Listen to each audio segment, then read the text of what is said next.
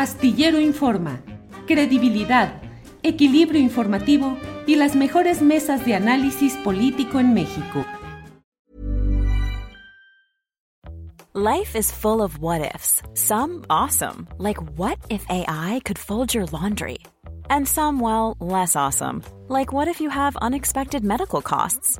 United Healthcare can help get you covered with Health Protector Guard fixed indemnity insurance plans they supplement your primary plan to help you manage out of pocket costs. No deductibles, no enrollment periods, and especially no more what ifs. Visit uh1.com to find the Health Protector Guard plan for you. Hey, it's Ryan Reynolds, and I'm here with Keith, co star of my upcoming film, If, only in theaters, May 17th. Do you want to tell people the big news? All right, I'll do. Sign up now and you'll get unlimited for $15 a month in six months of Paramount Plus Essential Plan on us. Mintmobile.com slash switch. Upfront payment of $45 equivalent to $15 per month. Unlimited over 40 gigabytes per month. Face lower speeds. Videos at 480p. Active Mint customers by 531.24 get six months of Paramount Plus Essential Plan. Auto renews after six months. Offer ends May 31st, 2024. Separate Paramount Plus registration required. Terms and conditions apply if rated PG. Estamos aquí ya de regreso con mi compañera Claudia Villegas, periodista, directora de la revista Fortuna, y también con Alonso Romero de Finanzas y Mercados Energéticos. Claudia, ya estamos aquí de regreso. Saludos. Saludos, saludos Julio y saludos al maestro Alonso Romero. Alonso Romero, Alonso, buenas tardes. Muy buenas tardes, Julio. Muchas gracias. Saludos, Claudia. Gracias. Muchas gracias. Claudia, platícanos por favor qué es lo que ha pasado luego de una serie de tweets en los cuales tú, de una manera muy clara, directa, has enfrentado este tipo de publicaciones o artículos de opinión o de información que están uh, aceitados por empresas específicas, en este caso por Iberdrola. Claudia, ¿qué ha pasado? Gracias, Julio. Redacté una pequeña eh, pues relatoría de lo que sucedió eh, nosotros, bueno, yo como reportera publico cada semana en la revista Proceso temas de investigación. Pueden ser temas bancarios, financieros, empresariales. En esta ocasión, por la coyuntura, nos ocupamos del tema de Iberdrola. En la revista Proceso he publicado cinco o seis reportajes sobre lo que ha pasado con la reforma al sector eléctrico y este tema de Iberdrola era muy importante. Bueno, pues resulta que cuando el sábado se libera la información de la revista Proceso, eh, el integrante del equipo directivo de una revista electrónica que se llama Energía a Debate, Víctor Florencio Ramírez Cabrera, quien asegura que cuenta con un doctorado en ciencias biomédicas, eh, redactó una serie de tweets haciendo precisiones a mi reportaje. Puntos que que pues como lector, me imagino, eh, en algún momento lo pensé, y yo iba a punto de contestarle, a decirle, bueno, en ese punto tiene razón, en ese otro punto no, en ese punto es su opinión y su percepción, ¿no? Y en ese punto tiene una contradicción. Estaba a punto de hacerlo, Julio y Alonso, cuando de pronto observo que hay una réplica viral eh, que en un par de horas llegó a más de 180 mil veces. Una réplica organizada, viral, sistemática, al estilo de las granjas de, de robots que se instalan en Twitter. En ese momento paré y ya no contesté, porque dije, no voy a contestar a esto que parece algo organizado. Entonces, lo que me dediqué fue a, a investigar quién era Víctor Florencio Ramírez Cabrera y terminaré nada más diciendo que, bueno, pues es integrante de esta revista que exhibe en su página y capturamos las pantallas publicidad de Iberdrola, que en su revista digital tiene publicidad de Iberdrola, e incluso en este número publica una entrevista muy amplia con el director de Iberdrola. Él también, Julio Alonso, ha participado como suplente eh, en el caso de Luciano Cuadribarba, cuando quiso ser candidato a la Asamblea Nacional Constituyente, y si uno revisa sus perfiles, observa que el hijo de el legislador Gabriel Cuadri, pues eh, tienen una trayectoria muy similar. Ambientalistas en un movimiento que durante los últimos años hemos visto que han estado cerca del proyecto fallido del aeropuerto. Gabriel Cuadri hizo un reportaje en su momento, tuvo intereses de consultor, como se, ostenta Víctor Ramírez, Víctor Florencio Ramírez Cabrera. Hasta ahí creo que Julio lo único que hice fue evidenciar cuáles eran las intenciones de este personaje y luego me fui a revisar sus artículos sobre el caso de Iberdrola y confirmé que tiene un discurso, una narrativa que se repite en muchos de sus intervenciones defendiendo a Iberdrola, Julio. Ahí lo sé. Gracias. Gracias, Claudia. Alonso Romero. Alonso Romero, gracias por estar con nosotros. Alonso Romero es maestro en finanzas y mercados energéticos. Alonso, ¿estamos en presencia de qué? Porque yo también veo con mucha frecuencia opinantes en las redes o en ciertas revistas o portales que, por ejemplo, en el caso de Iberdrola, tratan de deslegitimar y descalificar la compra que hizo el gobierno mexicano con razonamientos que si fueran genuinos, auténticos, eh, honestos, pues uno puede analizarlos y discutirlos, pero aquí hay mucha evidencia de un contubernio de empresas o patrocinio a ciertos opinantes. ¿Qué hay de esto? ¿Qué opinas, Alonso? Sí, mira, yo primero que nada quiero empezar diciendo que en el caso de que fueran eh, cabilderos o lobistas abiertamente, yo creo que pues, estaría bien, ¿no? Digo, alguien tiene que hacer esa labor, está bien, perfecto, si así se quieren ganar eh, eh, la vida, de acuerdo. Yo creo que el problema viene en cuando esto se disfraza de un interés, de una opinión desinteresada totalmente, y que además, como, como bien dijo Claudia, no es simplemente una persona, ¿no? sino son ataques sistemáticos y, y, es un grupo que se puede identificar muy, muy rápido en, en redes sociales y que empiezan a, estos ataques en cuanto se hace una opinión, digamos, igual y ni siquiera diciendo todo lo que hace este gobierno está bien, no, nada más poniendo en duda como puede ser que esta compra haya sido correcta y entonces empiezan de inmediato los ataques.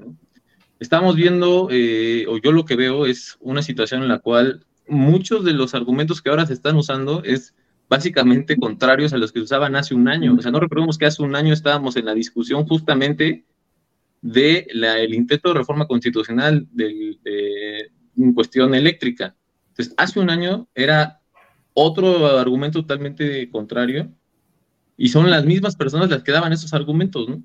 Por ejemplo, ¿en qué, en qué me quiero centrar? En el tema de la, del valor de las plantas. Ahora están argumentando que ya no valen nada, que son chatarra, que todo está todo muy mal, pero hace justamente un año decían lo contrario, que nos iba a costar 80 mil millones de dólares indemnizar las plantas, que era lo más moderno, que solo ellos tenían esa tecnología. Entonces, yo creo que ya se vuelve un tema en el cual, como tú bien dices, Julio, eh, pues ya ni siquiera se pueden tomar en serio esos argumentos porque se están contradiciendo a sí mismos, ¿no? Y juegan en, este, en, esta situación en la que pues ya pasó un año y a la gente se le puede olvidar lo que estaban opinando hace, hace exactamente un año. Entonces, pero sí se nota esta, esta situación en la cual es muy organizado, muy ordenado, muy agresivo sobre todo, y se trata de inmediatamente ya ni siquiera atacar los argumentos, ¿no? Empiezan a atacar a las personas empiezan este, es que croquetero, eh, eh, palero del gobierno, ta, ta, ta, ta.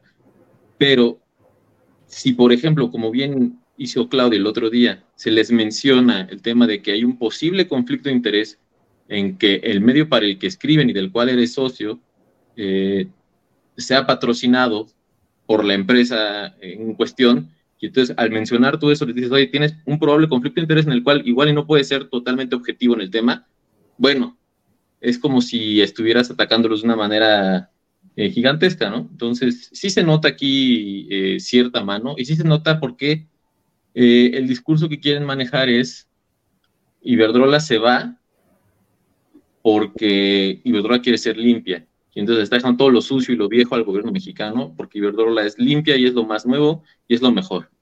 Y esa es la línea que han venido manejando, ¿no? Bien, Alonso, gracias. Claudia, eh, el reportaje, el análisis que has hecho y que ha causado esta serie de, eh, mm, pues de la cascada de bots o de troles o de lo que hayan sido. Esencialmente, ¿qué es lo que tú planteas, Claudia, respecto a esta adquisición del gobierno del presidente López Obrador de estas plantas de Iberdrola?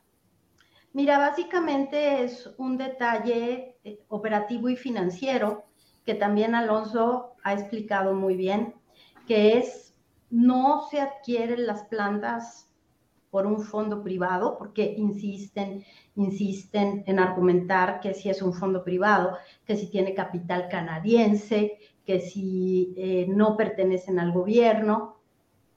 Los documentos y la poca información, porque hay que reconocer que se ha tenido poca información, establecen claramente que es un fideicomiso, es el mandato de un fideicomiso a través de este administrador de fondos MIP, el que por mandato del FONADIN va a tener la propiedad de los activos, Julio. Fíjate qué interesante, los activos que Iberdrola tenía con sus 13 plantas. Por cierto, el, el señor Víctor Florencio Ramírez Cabrera escribe artículos en donde ni siquiera logró pues redactar claramente cuántas plantas se habían vendido, pero se dio a la tarea de precisar abiertamente en una red y anidando eh, mensajes para que se replicaran. Nosotros solo escribimos eso en proceso. Yo solo escribí que es un fideicomiso y que se trata de las plantas que una fuente me dijo son las plantas que se firmaron con Felipe Calderón bajo el esquema de Pidiregas, los productores independientes de energía. Víctor hace una aclaración. It's that time of the year. Your vacation is coming up. You can already hear the beach waves, feel the warm breeze, relax and think about work. You really, really want it all to work out while you're away. Monday.com gives you and the team that peace of mind. When all work is on one platform and everyone's in sync, things just flow wherever you are. Tap the banner to go to Monday.com. Hey, it's Ryan Reynolds, and I'm here with Keith, co star of my upcoming film, If, only in theaters, May 17th. Do you want to tell people the big news? All right, I'll do it. Sign up now and you'll get unlimited for $15 a month in six months of Paramount Plus Essential Plan on us. Mintmobile.com slash switch. Upfront payment of $45 equivalent to $15 per month. Unlimited over 40 gigabytes per month. Face lower speeds. Videos at 480p. Active Mint customers by 531.24 get six months of Paramount Plus Essential Plan. Auto renews after six months. Offer ends May 31st, 2024. Separate Paramount Plus registration required. Terms and conditions apply if rated PG.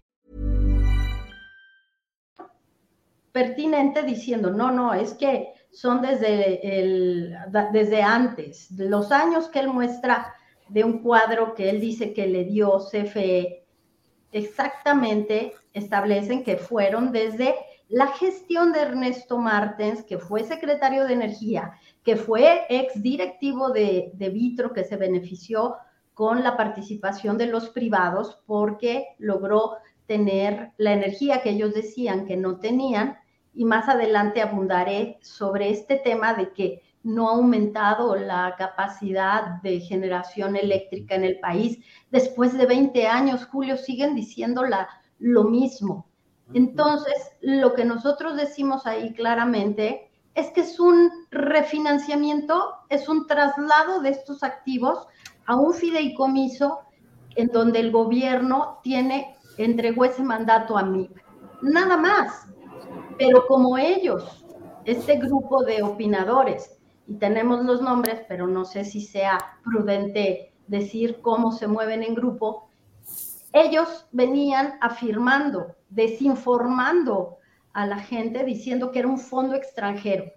Y aquí me sumaría a lo que dice Alonso. ¿Cuáles son las intenciones de desinformar? Olvídate si defiendes o no lo que hace el presidente López Obrador o lo que hace Manuel Barle.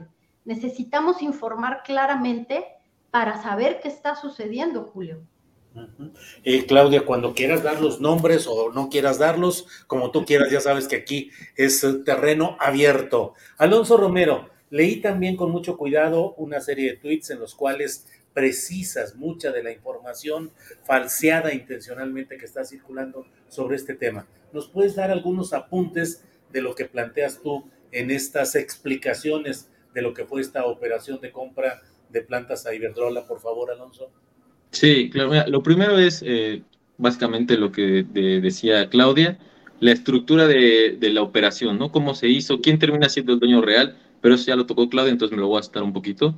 Eh, lo segundo es que cuando se habla del precio, eh, se, se, compara mucho con lo que costó una planta de ciclo combinado que entró en operación en 2019 que se llama Topolobampo 2. Entonces, yo lo que menciono en, en esa serie de tweets de precisiones es, pues, hacer esa comparación de lo que se está vendiendo ahorita eh, con lo que costó en el 2019 una planta que entró en operación, a mí es totalmente eh, eh, incompatible esa comparación, inclusive me parece ya deshonesto hacerla. ¿Por qué lo digo? Una, porque si la planta entra en operación en el 2019, pues la planta empezó a construirse en el 2015-16. A más tarde en el 2016, ya eh, haciendo muy compactos los, los, tiempos de construcción. En el 2016 debieron haber firmado los contratos de eh, suministro de las materias primas. Entonces, se está comparando los dólares de lo que costó en el 2016 con lo que cuestan ahorita en el 2023, sin tomar en cuenta la inflación, eh, de esos años, pero además la inflación de este último año en el cual todas las materias primas se han visto muy afectadas, la crisis energética, todo lo que ha pasado en, el mundo en esos siete años. Esa es una. Y la otra es que la misma empresa cuando hacen el, anuncio dice que el, costo el, el, costo de la operación son casi 6 mil millones de dólares. Está basado en una métrica que se conoce como Enterprise Value o valor de la empresa, que no nada más incluye el tema de la construcción, sino incluye todos los activos que estén dentro de eh, o que sean propiedad de la empresa. Aquí el activo más importante que se tiene y por el cual seguramente y muy, será muy fácil eh, tener eh, la deuda que se está buscando son los contratos asegurados por un periodo promedio de 25 años de la CFE de la venta de la electricidad. Ahí tú lo que tienes es una garantía de deuda soberana con el con el apoyo de la CFE, con esos contratos y con el respaldo del gobierno mexicano. estás asegurando la fuente de pago de esos proyectos durante 25 años. Eso está incluido dentro de toda la transacción que se conoce como valor de la empresa o enterprise value. Entonces también yo lo que comentaba es, es totalmente erróneo comparar esos 6 mil millones de dólares que cuesta ahorita con los costos de construcción nada más, porque si tú construyes todavía tienes que encontrar a quien venderle la electricidad. Aquí ya ese costo ya incluye eh, todos esos contratos y activos que van dentro de, esa operación. Entonces, aún así, cuando llegamos a todo esto, eh, cuando estamos en el 2023, ahorita tú no puedes comparar con lo que costó hace siete años por otra razón, porque no vas a encontrar esos precios ahorita. Ahorita lo que se llama es el valor nuevo de reemplazo. ¿Cuánto te cuesta ahorita construir otras plantas? Y ahí vemos que, de nuevo, pues el costo ahorita es cerca de 950 mil dólares por cada unidad de, potencia generadora y el gobierno hizo esta operación en 700 mil dólares con todo y los contratos de compraventa de energía eléctrica. Entonces, ¿es una buena o es una mala decisión? Yo creo que ya aquí eh, los números podrían ser una cosa, acá quien podría ser otra cosa, pero eh, esas precisiones van en el sentido de que están confundiendo totalmente todos los números y no les ponen los matices correspondientes, ¿no? Pero básicamente, desde mi opinión, es, nos salió muy barato porque no solo son los fierros, como se le dice, sino también los contratos y el uso de esa energía durante muchísimo tiempo. Muy bien, gracias Alonso Romero. Eh, Claudia Villegas, estamos ya en la parte final de esta pequeña intervención que hemos organizado para hablar sobre estos temas. Decías que quedaba algún tema pendiente los que quieras, somos todo oídos, Claudia. Muchas gracias, Julio. Como fenómeno de redes sociales y de comunicación, creo que vale la pena rescatar que el derecho de réplica está consagrado en la Constitución y toda persona en este país podrá ejercer el derecho de réplica respecto a la información inexacta o falsa que emita cualquier sujeto obligado previsto en la ley y que le cause agravio. ¿qué agravio se comete en contra de Víctor Florencio Ramírez Cabrero cuando se presenta un texto periodístico fuera de sus narrativas, Julio? Pregunto por qué, no solamente en mi caso, sino también ha pasado con Guadalupe Cabrera, en la confrontación que tuvo con Gustavo Monroy, que utiliza las redes sociales para denostar, descalificar fuera de las narrativas que ellos tienen. Así es lo que sucedió con Guadalupe Correa Cabrera y este hombre Gustavo Monroy, supuesto especialista energético también con condicionamiento empresarial. Claudia. Entonces, Julio, lo que vale la pena rescatar, porque tenemos como, en mi caso, yo soy comunicóloga y soy periodista, tengo que observar cómo están operando estos cabilderos o estos asesores, que está bien que lo hagan, como dice Alonso, todos tenemos derecho a trabajar en lo que queramos y en lo que podamos, pero han venido suplantando el ser un medio de información el tener un portal, el tener una revista, que está muy bien, apareciendo como personas que no tienen ningún conflicto de interés. No, tienes que hacerlo y tienes que presentarte como eres. Lo interesante es que Víctor también tiene una sociedad en una empresa que ofrece servicios de, de comunicación en medio de la transición energética y que lo que vimos es que se activa inmediatamente una granja de cuentas falsas para denostar, para descalificar lo que la narrativa de empresas, en este caso vimos claramente que era Iberdrola, y se activa inmediatamente. Mi pregunta, ¿es un servicio que le ofrece o él se deslinda de estas granjas?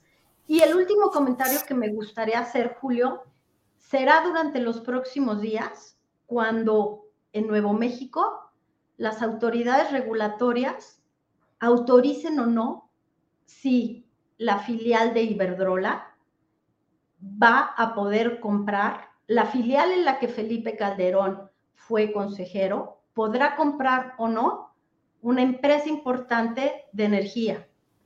Hay ambientalistas, verdaderos ambientalistas allá, que están buscando la transición energética y que están cuestionando si ese es el modelo que quieren para un lugar como Nuevo México en donde hace falta agua y recursos naturales. El Estado, la rectoría sobre los recursos como la electricidad, no deben sujetarse solamente a la generación de utilidades de un gran corporativo, sino a garantizar que tengamos acceso, como ha sucedido en tres años de pandemia, Julio. Claudia, gracias. Y vamos a cerrar con Alonso Romero. Por favor, Alonso, tu última intervención en esta pequeña mesa que organizamos. Lo que desees plantear, por favor, Alonso. Claro que sí. Muchísimas gracias, eh, Julio, Claudia. Eh, concuerdo con todo lo que bien menciona Claudia. Eh, yo creo que aquí se debería de abrir un debate muchísimo más interesante de, de eh, los conflictos de interés en, las redes sociales y, de cómo deben de, ser tratados estos temas, ¿no? Eh, no estamos hablando de nada que no se haya preguntado en algún otro lado. Estados Unidos tiene reglas muy claras sobre cómo las personas que son eh, influencers en redes sociales deben o no presentar su trabajo ante la, ante la sociedad, ¿no? se considera inclusive un tema de, de fraude si algún influencer por sea la razón que sea, eh, quiere vender o, promociona un producto y no hace un disclaimer de que tiene un contrato o que está haciéndolo bajo eh, previo pago de la empresa a la cual pertenece el producto. Yo creo que entonces tenemos que retomar eso y traerlo a, México y ver qué regulación podría ser aplicable o no. Hay que ser transparentes siempre en este tipo de situaciones y es un debate súper interesante. Eh, la otra situación en la que creo que también me gustaría abonarse en el tema de eh, la compra de parte de Avangrid en Estados Unidos. Eh, lo que se está discutiendo ahí eh, y, el por qué dijeron que, o por qué están en suspensión, ¿no? E, es específicamente sobre la empresa. La empresa, recordemos que tiene muchísimas, muchísimas situaciones en el mundo de multas, por corrupción, por espionaje. El propio director general está siendo investigado en España por un tema de cohecho y de espionaje corporativo. Eh, y cuando la Comisión Estatal de Nuevo México se reunió para discutir el tema de la compra, pues básicamente fue un, señalamiento muy directo de no queremos, no, no que no quieran venderla, sino que no quieren que sea a esa empresa. Y específicamente dijeron que fue por una situación en la cual la empresa tiene muy malas prácticas y que veían que el consumidor se iba a ver perjudicado si esa empresa tenía el control, ¿no? Entonces, tampoco es como que solo en México estemos eh, observando malas prácticas corporativas de ciertas empresas, ¿no? Eso está pasando a nivel mundial. Y sí, concuerdo totalmente. Yo creo que deberíamos de elevar el tema del acceso al, al, a la electricidad a un tema ya constitucional de derecho humano, pero falta para que lleguemos a eso, pero concuerdo con lo que decía Claudia, de que debemos vigilar que haya acceso antes de que haya eh, ganancias corporativas o un mercado, ¿no? Este, agradezco muchísimo la invitación, Julio, y muchas gracias, Claudia. Al contrario, gracias a ustedes, gracias por esclarecer este tema y por abordar este tema que es fundamental, abrir el debate acerca del conflicto de intereses de quienes participan como presuntos influenciadores u opinadores en las redes sociales. Claudia, como siempre, muchas gracias. Gracias a ustedes, Julio. Gracias, Alonso. Hasta pronto. Alonso Romero, gracias y buenas tardes. Gracias, hasta luego Julio, hasta luego Claudia. Hey, it's Danny Pellegrino from Everything Iconic. Ready to upgrade your style game without blowing your budget? Check out Quince. They've got all the good stuff, shirts and polos, activewear and fine leather goods, all at 50 to 80% less than other high-end brands. And the best part? They're all about safe, ethical and responsible manufacturing. Get that luxury vibe without the luxury price tag. Hit up quince.com slash upgrade for free shipping and 365 day returns on your next order. That's quince.com slash upgrade.